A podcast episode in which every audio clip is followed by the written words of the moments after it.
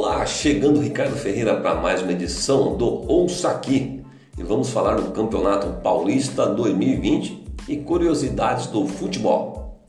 Completando a rodada das quartas finais, ontem no Morumbi, o Timão eliminou o Red Bull Bragantino por 2 a 0, com o gol de Jô na sua reestreia no Corinthians.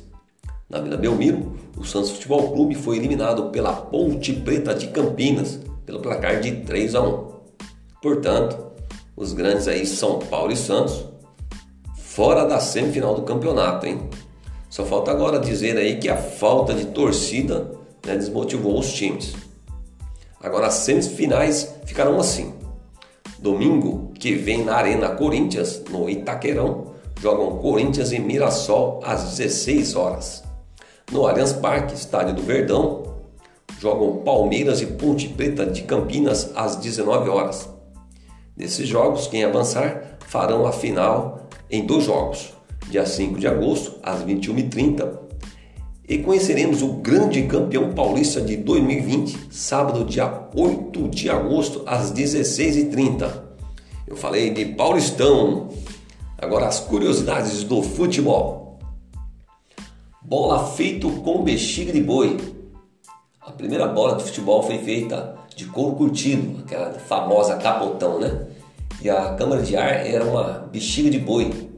Em 1958, a bexiga deu lugar à câmara de ar de borracha, mas em dias chuvosos as bolas encharcavam-se, chegando a pesar o dobro. Em 1994, as bolas começaram a ficar mais leves, graças à presença aí de polimeros, né? o poliuretano foi usado como revestimento e nas camadas internas empregou-se o poliestireno, enquanto as câmaras eram de látex. Roubaram a taça. É, o troféu da Copa do Mundo foi usado em duas versões: a taça Julius Rimet de 1930 a 1970, quem levava o nome do primeiro presidente da FIFA, entidade que rege o futebol, e o troféu da Copa do Mundo usado de 1974 até hoje.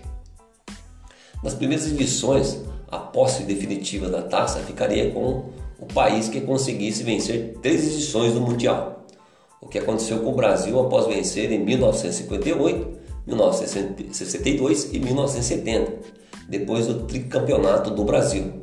A FIFA elaborou a nova taça, dessa vez sem permitir a entrega definitiva aos vencedores. Em 1983, a Jules Rimet foi roubada no Brasil e alguns dias depois foi descoberto que ela havia sido derretida. Em 2015, uma parte da taça foi encontrada nos portões da sede da FIFA em Zurique, na Suíça. Os números nas camisas. A numeração dos uniformes só apareceu em 1933, na Copa da Inglaterra, entre Everton e Manchester City. Uma equipe numerou as camisas de 1 a 11 e a outra de 12 a 22. No Brasil, a numeração foi implantada em 1947. Em 1950, a ideia chegou à Copa do Mundo. A numeração facilitava a identificação dos jogadores para locutores e fotógrafos. Não existia cartões até a Copa de 1970. Após uma confusão na Copa do Mundo de 1966, a FIFA implantou os cartões amarelo e vermelho em um jogo entre Argentina e Inglaterra o capitão argentino Ratin contestou a marcação de uma falta com o árbitro alemão Rudolf Kleiten. O juiz considerou a reclamação assintosa, expulsou o argentino Rudolf, utilizou gestos para indicar que Rafinha havia sido expulso, mas o argentino não entendeu e negou-se a sair de campo. Inspirado nos, nas cores do semáforo, amarelo para reduzir a velocidade e vermelho para parar, o chefe dos árbitros na Copa de 1970, o inglês Kim Aston, teve a ideia de usar cores para sinalizar as penalidades. Antes disso, os árbitros usavam apenas o apito, voz e gestos para fazer as marcações.